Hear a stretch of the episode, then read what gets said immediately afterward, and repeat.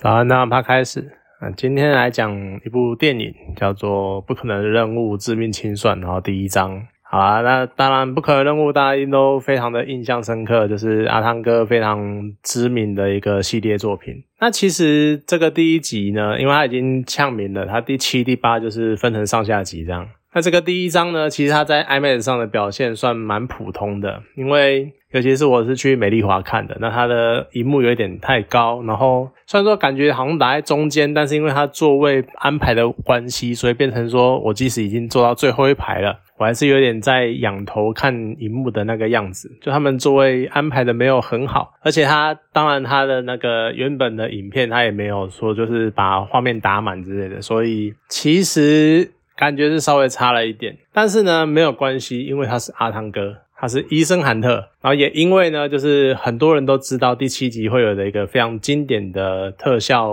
画面，就是他的那个悬崖飞车跳伞。就算是预告已经看过几十几百遍了，我还是要说，就是去看 IMAX 就对了。所以我还是觉得 IMAX 值回票价。可是其实整体来说，这次的电影本身呢，它的解释台词有点太多，就他把一些呃，像这次的反派生存体他的一些行为、他的一些状况，还有一些特长，把它解释的太清楚了一点，所以就变成说很多很多的那种在解说的台词。那你解说的话，大家就会可能很多人就会觉得说，我不是来上课的，我干嘛？要听你讲解它的原理，讲解它的什么事情这样子。尤其呢，它又分成上下集，所以其实我们看了两个半小时的这个上集，可能只是平常一部电影的前半段而已。那以前平常一部电影的前半段是在干嘛？是在铺陈，是在布局，是在告诉你整部电影的走向大概是怎么样子。结果你用一个两个半小时的片长来做这件事情，但是它里面的剧情的丰富度呢，又好像。有点没有足够撑起这么长的片长，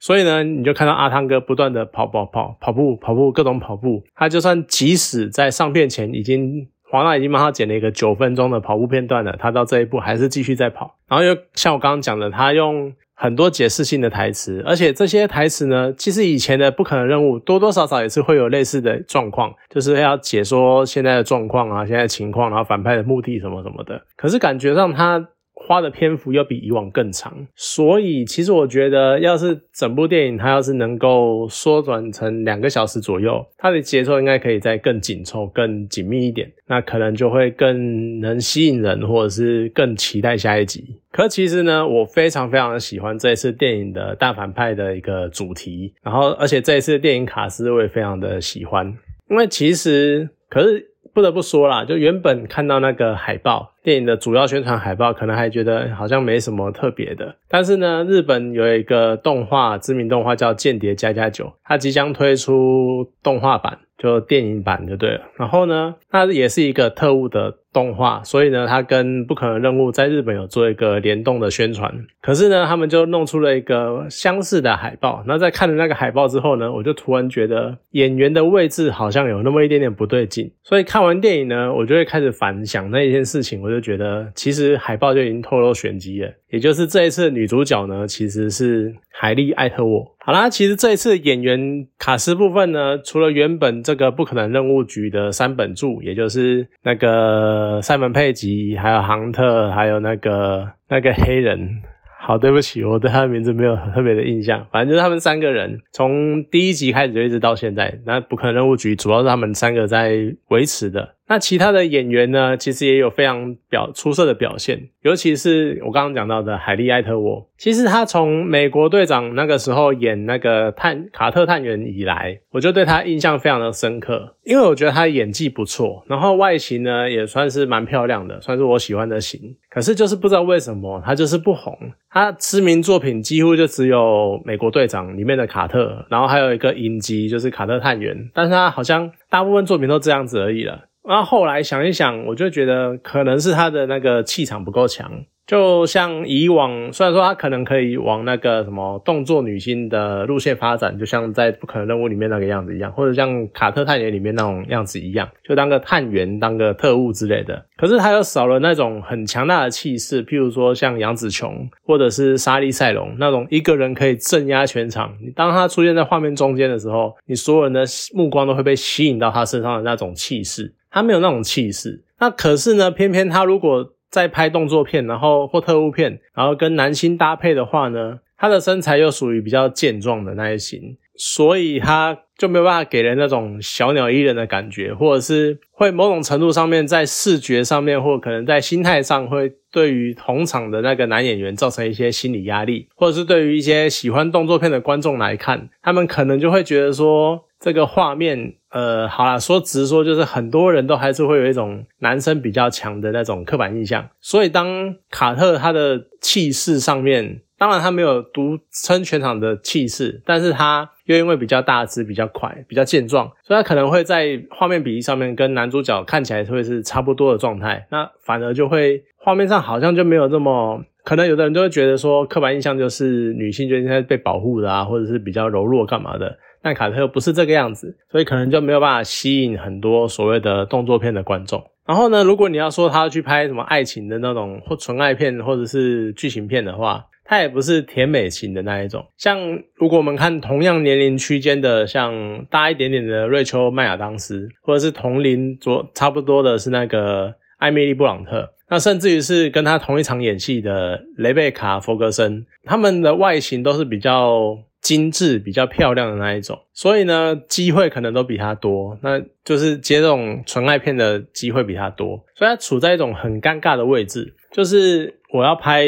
动作片，我撑不起主，撑不起主角，然后又没办法跟人家做搭档，然后呢，要去拍比较文艺的或比较。剧情的东西，它可能外形就不够这么的吸引人，所以就处在一种有点尴尬的位置。那变成说他的戏路其实算是蛮窄的。可是呢，这一次他在《不可能任务》中的表现就非常的亮眼，像他演一个女盗贼，然后他就非常的俏皮，然后非常的灵巧，然后还有那种不经意透露出那种狡诈，或者是一直在某种程度上把伊森杭特。把玩在手手掌心中的那一种灵巧都做得很好，而且呢，他在面临很重大的危机的时候，就是那种很无助的感觉，因为他毕竟只是一个小偷，他没有真正面临过这种像不可能任务，随随便便都是处理怎么会引起世界大战啊，或是地球毁灭这种超大型的事件这样子，他没有接触过这种事情，所以说他就是会有一种无力感、无助感，然后还有那个。当他觉得这样不对，然后做出一些决定的时候，那种很决绝、很下定决心的感觉，他的那种演技。表演的方式都非常的有说服力，你就觉得说他真的是好像融入那个角色，然后那个角色真的做出了这样的决定那种样子，所以我觉得他这方面真的这一次都表现的还蛮不错的。那他当然就是正式的加入了不可能任务局嘛，虽然说可能只剩下一两集啊，毕竟之前的传言呢是说第七、第八集就会是医生杭特系列的最后。但是也有一个消息说，好像还想要继续拍，就不知道了。可是我总之我还是非常期待他至少下一集的表现，因为我真的是还蛮喜欢他的。然后另一方面呢，那个雷贝卡·弗格森他饰演的伊尔莎，他其实在第五集跟第六集的时候都有出来，啊，作为医生韩特的算是协力者吧，就是他们一起联手解决了很多事情，而且呢，看起来。两个人之间的羁绊也蛮深的，可能就是你要说送作对也可以啦。而且呢，雷贝卡他这一次也在很他进来了，也在很多的作品里面担任非常重要的角色，甚至于呢，他还独挑大梁担任了一个影集叫做《末日地堡》的女主角。那它是改编自《羊毛记》这部作品，听说也是表现的不错，所以呢，我觉得可能就是因为他已经打出知名度了，然后他有一定的个人的固定的出路了，所以他这集就可以好好的退场了。只是呢，在看电影的时候，哈，就是那个反派盖布瑞他在挑衅医生韩特说这两个一定会死一个，我女朋友呢那个时候就转头跟我说，我觉得一二三会被你便当。那当然，十分钟之后，伊尔莎就真的领便当了。就我会会觉得那一段剧情这么的紧凑，然后医生呢就是一副非常着急的模样，然后再加上那个音乐就是逐渐的堆叠到最高峰，然后引来非常磅礴，然后非常震撼人心的那一个终点。可是我觉得那种被我女朋友那个暴雷的预测打的就几乎一点感觉都没有。好，其实我。多多少少也知道，在那样的情境之下，然后那样的走向剧情走向，应该会有这样的结局。可是，在看到真实发生的时候，那个心里还是蛮五味杂陈的。就是那一段应该要很震撼、很感人之类的，但是我已经猜到结局是什么了，所以我就觉得说好像没少了很多很多那种感觉。总之呢，其实要讲的关键就是不要随随便便爆雷。这样来讲，好像我做这节目有点没说服力。好啊，随便。那另一方面呢，那个凡妮莎·寇比。她这次演的那个军火商戏份感觉比之前更多了，而且这一次呢，她在火车上面要一人分饰两角，她的表现相当令人佩服。就她同时呈现那种大牌军火商那种骄骄，就是非常骄傲，然后非常傲娇的那种神态，就是我就是不可一世的那种大商人这样子。那另外一方面呢，他又要诠释，因为当然就是有经典桥段，就是要假扮嘛，然后呢，就戏里面隔了一。格雷斯他假扮成这个军火商，所以他还要演出那一种很担心被拆穿的那种不安的感觉，然后那种很不确定的样子，然后再加上他个人呢，他有一种很独特的魅力，是我觉得他有好像有点慵懒，有一点。不拘小节的那种样子，所以我觉得他有一种很个人独特的魅力，所以那帮电影增添了很不一样的感觉。哎，这一次还有一个女角呢，虽然说比较配角部分呐，她比较没有那么主要，但是呢，她也非常表现非常的抢眼，就是庞克莱门杰夫。那他在这次演《疯狂杀手》，那如果听名字不熟呢，他其实就是之前《星际异攻队》系列里里面的那个螳螂女。那这次卸下了那个螳螂女的装扮，然后演一个疯狂杀手，我觉得他真的演得很好诶，因为。他电影全部电影前面几乎完全没有台词，他好像只有到最后、最后、最后才讲了那么一两句话。可他光靠那个眼神，然后那个表情，他就有非常非常强烈的存在感。尤其是飞车追逐那一段，我觉得真的是超级疯的。他就是一定要把你撞到，终于把你追到，追到天涯海角那种样子。我觉得就算是从他手下逃出来，应该也会晚上睡觉做噩梦，你会有一辈子的心理阴影那个样子。就真的跟之前的螳螂女的那个形象差超级多。那其实讲这些比较配角的演员的部分呢，就让这就是让我很喜欢这一集的原因。因为每个角色他们都没有什么花瓶的感觉，每个人都有好好的各有特色，而且都能好好的发挥他们的存在价值，然后发挥他们在戏里面每个戏角色都有他们存在的。可能算是必要吧，或者说至少你不会觉得说这个角色到底出来干嘛的。那当然，伊森·韩特毫无疑问，他一定是戏份最多的主角，毕竟他就是阿汤哥嘛。然后他也是整个组织里面算是最累的吧。你看，像他一个在机场里面遇到核弹那一段，他整个人快爆炸的那个感觉，我觉得那段超好笑的。就有核弹就要先跟我讲啊，剩几秒，什么剩二十秒，那一瞬间呢，你就会想到有一个网络梗图，就是那资讯量太大的那种样子，就有点宕机宕机的那个样子，我觉得超好笑的。那但是除了他。医生含的这个主角以外，其他人呢，其实也很平均的出现在剧情中。那每个角色的戏份啊，什么都不会有太偏重的样子。所以我觉得这种多角色电影里面很难被处理的问题，也就是每个演员的戏份分配的问题，在这部里面被解决的算不错。那当然，虽然说那一群中情局探员看起来还是很像来跑龙套的，就每次都永远都会应应验那句话，就是警察都是最晚到的那一个这样。不过，其实说回来，整部电影我最喜欢的呢是，其实是大反派这个所谓的生存体，因为它呢其实是一个潜伏在人类社会的网络系统中，然后慢慢成长茁壮，吸收一些知识的人工智慧。那因为它吸收了很所全世界的所有的资讯，所以它成为了人类社会最大的威胁。然后各国的政府呢都想要掌控它。那当然啦，我们的医生韩特就是帅气的阿汤哥呢，想要毁掉它，因为伊森韩特意识到没有人可以真正的操控生存体，然后他觉得这是一个对人类最为的呃最大的威胁。那其实我为什么会喜喜欢生存体这个概念，是因为从以前我们看到下西洋棋的那个深蓝，然后到下围棋的 AlphaGo。然后再到现在的 ChatGPT，其实人工智慧呢一再去证明说，他们有足够的能力去推算出在棋盘上面绝大多数的棋步，就近乎是无限的运算能力，应该说超级强大的运算能力。所以说，让他们可以很快很快的推算出很多很多种可能。那你要是有足够的资讯量，甚至于是够强大的运算能力啊，就像电影中的生存体的设定一样。然后呢，你把整个人类社会的所有的活动当成一盘超大的棋局，棋局。那这个人工智慧呢，它会不会就变得说，它可以推算出每一个接下来的棋局的走向会是什么样子？那它会不会就可以做到就预测社会的所有的活动，甚至于是预测世界的未来这样子？他就像。电影中他也有讲，因为他有演呐，就是像生存体，他有借由盖布瑞他预言的，就那一个晚上，他们酒吧聚会的呃派对的那一个晚上。伊尔莎或格丽斯一定会死一个人，然后呢，他也预言了盖波瑞呢，他将会在火车上面拿到完整的钥匙，而且呢，生存体他也预测，就是伊森韩特呢，他会抵抗不了心中的怒火，然后进而杀死盖波瑞，然后可以断掉他们对于追踪生存体的线索。那当然，从电影中呢，我们也看到了。阿汤哥他做出了选择，然后他在就算是非常不爽、非常的盛怒之下，他还是克制了自己不杀盖布瑞，然后把钥匙偷走了。虽然说中情局的干员在旁边就是来乱笑，然后在那边旁边威吓他，然后叫他不要杀干嘛的，就一直在阻碍他。然后呢，在那一段你也不免有那种好像因为已经有格利斯了。那失去艾尔莎呃伊尔莎那个伤痛好像没有这么深，好像没有那么苦，他的仇深的样子，所以好像我不知道为什么有这种联想啊，就好像虽然他杀了伊尔莎，但是诶我还有格丽斯啊，所以我好像也没有这么必要杀了你那种样子。这两点呢，多多少少对于我来说，就冲淡了一些医生他做出这个抉择那种挣扎的心态。可是呢，你看乍看之下，阿汤哥最后做出的那个放走盖布瑞那个选择，好像很普通，就是什么。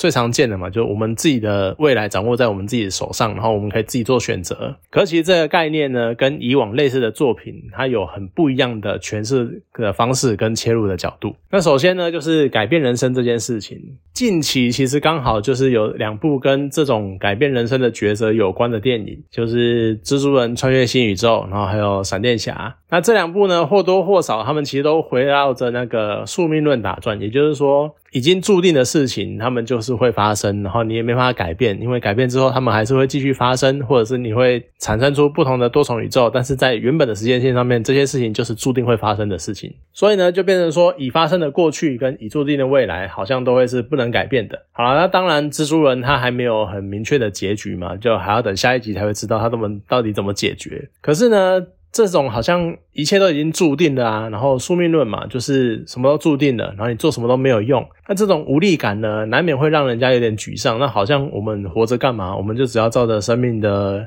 脉络、生命的规划好的方向走就好了那种样子。而且呢，近来在讨论这种说有没有宿命论，或者是能不能改变未来这件事情，多半呢，他们都会借由回溯时空或者是多重宇宙的这种手段。那其实看多了呢，你就会觉得有点腻。可这一次是不可能的任务呢，他跳脱了那种看腻的洗法，他不再使用什么很高深的什么物理学啊，什么呃回溯时空啊，或者什么多重宇宙之类的，他只是很单纯的在讲用利用类似预测到极其精准，变成说接近预言的状态。然后呢，他又重新给人一种像是命运操之在己的那种希望。所以呢，就算说他面对这种可以。预言未来，然后近乎好像神一般存在的这个生存体，好像人呢，他们还是有无限的可能性，他们还是有各式各样，就真正的是自己的未来掌握在自己手中，因为他们未来没有真正的被决定、被定掉，然后所以他还是可以有自己选择、自己去执行的空间。那再来呢，就是讲到预言这件事情，其实呢，我为什么会有预言？因为这个想法其实就源自于我们人永远都想要先知道下一步，或者是下一件事情。或甚至是下一个未来，然后呢，希望自己能够掌控，自己去能够改变它。我们先知道某件事情，然后就可以对我们现在做的事情呢有所的改变，或者是我们可以挑选我们喜欢的方向去做。所以呢。围绕这个主题，长久以来有非常非常的作品被创作出来，甚至于从古至今呢，不只是科幻啊、奇幻啊，或者是各式各样的作品以外，在现实世界中呢，我们也总是在追求预言这件事情。你就看那种各式各样，像之前什么小活佛啊，或者什么各式各样的呃印度人啊，或者什么鬼的，或预言家之类的，就一直都是非常热门的话题。可是呢，以前总预言它总是带有一些非常怪力乱神的色彩。它呢可能是神谕，然后可能是通灵，所以它一直会给人那种很不切实际的感觉。而且就算是呃那个科幻电影的神作，甚至于是顶点，就骇客任务，然后可是它里面也有先知。然后呢，阿汤哥自己的作品就是有关键报告，它里面呢是利用了突变人，然后所以这些人呢，他们一样可以做出预言这件事情。但是即便是这两部作品。其实，在预言这件事情上面，还也还是有很浓厚的神秘色彩。他们还是没有办法去解释到底怎么做到预言这件事情。可是呢，不可能任务就是他这一集呢，他以最近的非常热门的人工智慧来做延伸，所以呢，然后去借由生存体的这个概念，就是我们可以借由判断所有的世界上所有的事情呢，然后去研判任何人。他们所可能去发生的事情，做出的决定，然后进而影响全局的任何所有的事情，以达到好像可能可以预言未来这件事情。所以呢，变成说，好像真的有一天我们可以去预言未来，好像预言这件事情呢，变成触手可及了，是真的做得到的事情。所以其实也许在担心所谓的人工智慧会不会影响我们饭碗的同时，我们也可以想一下。就会不会未来我们的未来呢？有一天是其实是能够被推算的，甚至于是被决定的。然后当那一刻到来的时候呢，我们能不能更认知到当下的选择对于自己的未来是真的有很明显、很明确的影响？然后去认知到选择的重要性是什么？因为其实我们现在很多情况都会是我不知道我到底要选什么。因为虽然说好像选择很重要，但是。都是只是讲讲而已，我们并不知道自己做的选择到底会有多严重的影响，完全不知道。但是也许以后这件事情真的是成真之后，我们可以更明确的知道说选择对我们带来影响会是什么。好，当然这一集就是断在一个还可以的地方啦，因为毕竟我觉得主要就是观众也累了。那当然，下一集呢，就是伊森汉特就会面临有史以来最强大的棋手，也就是生存体，大家把全球的所有人类都当做棋盘里面的棋子。然后看来剧情呢，也会揭露他在加入 IMF 之前的那一段关键的历史。因为你看，就前面一直在带说以前的黑幕，然后他甚至他跟盖布瑞的爱恨情仇之类有的没的事情。那当然呢，我们都知道，故事的结局一定是医生把钥匙插进十字孔里面，然后。正面面对生存体，但是在进去之前，阿汤哥他到底会带出什么样的惊人特效、惊人特技呢？就只能等明年七月，我们再度的去进电影院观看他的下集。好了，我真的是蛮喜欢这一次的上集，然后我非常期待明年的下集。好，那今天这部电影呢，就讲到这边，好，谢谢大家。